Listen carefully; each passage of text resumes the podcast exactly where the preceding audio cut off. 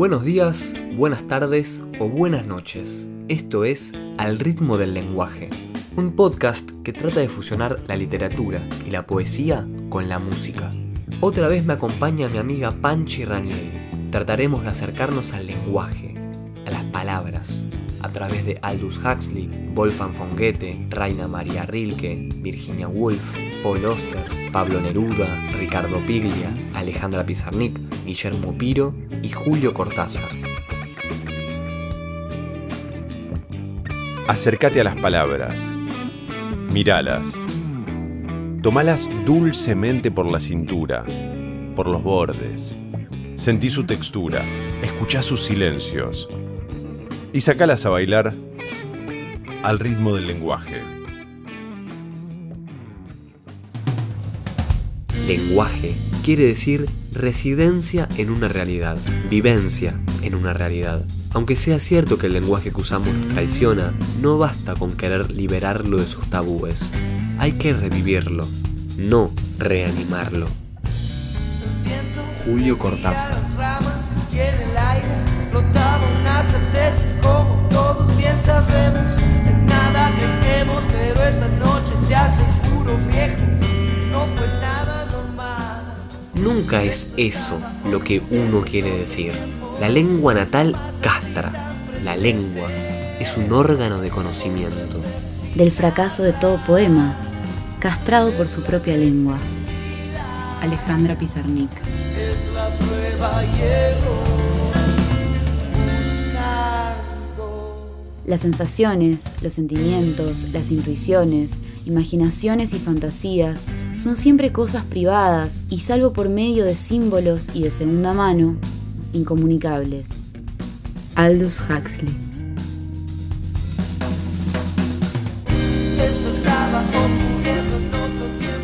Los juegos del lenguaje nos embriagan con sus sobreentendidos.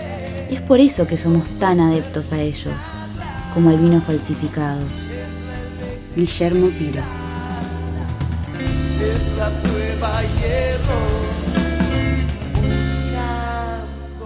Una sabia disposición de la naturaleza ha determinado que nuestro espíritu moderno casi pueda prescindir del lenguaje. Las expresiones más comunes bastan, ya que ninguna expresión basta. Por eso, la conversación más vulgar es a menudo la más poética. Y la más poética es precisamente la que no se puede escribir. La naturaleza y las letras parecen tenerse una natural antipatía. Basta juntarlas para que se hagan pedazos. Una cosa es el verde en la naturaleza y otra en la literatura. Virginia Woolf.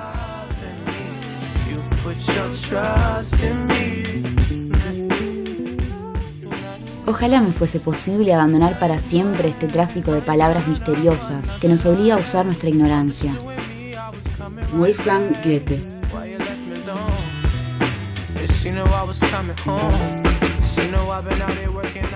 Sobre esos problemas y sentimientos que en lo profundo tienen una vida propia, nadie puede contestarle. Pues, hasta los mejores yerran en las palabras cuando tienen que significar lo más sutil, lo casi indecible. Reina María Rilke.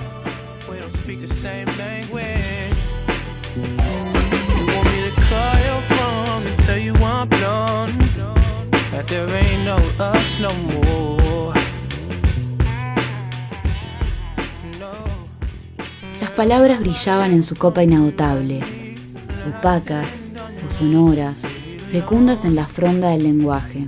Cargadas de verdad y de sonido. Pablo Neruda.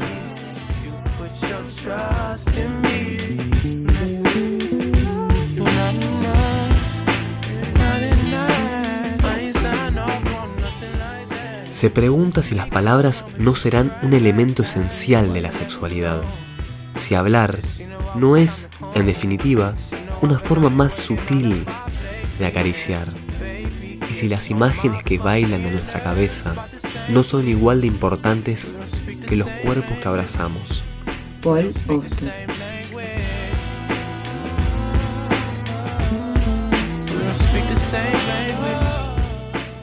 Pero parecería que algo habla, Algo nos utiliza para hablar. ¿No tenés esa sensación? ¿No te parece que estamos como habitados? Al ritmo del lenguaje. Hace rato que no me acuesto con las palabras. Las sigo usando, pero las cepillo muchísimo antes de ponérmelas.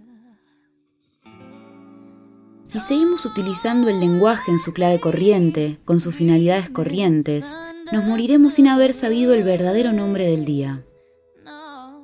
Escribir es dibujar mi mandala y a la vez recorrerlo. Julio Cortázar. Todavía confiaban en la pura verdad de las palabras escritas. Y nosotros, los tiempos han cambiado las palabras se pierden cada vez con mayor facilidad. Uno puede verlas flotar en el agua de la historia, hundirse, volver a aparecer, entreveradas en los camalotes de la corriente. Ricardo Piglia.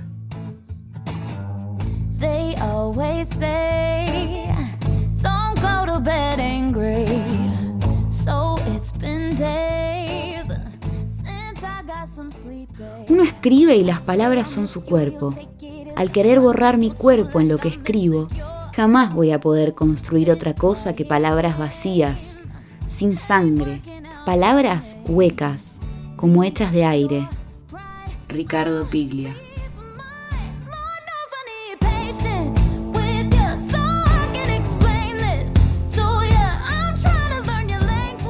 Amar las palabras. Tener interés en lo que se escribe creer en el poder de los libros. Esto supera a todo lo demás. Y a su lado, la vida de uno se queda muy pequeña. Paul Oster. Hasta acá este capítulo al ritmo del lenguaje y las palabras.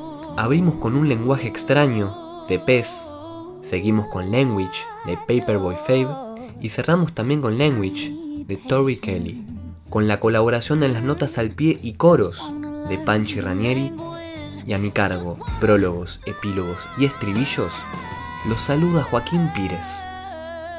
Pires Pons. Hasta la próxima.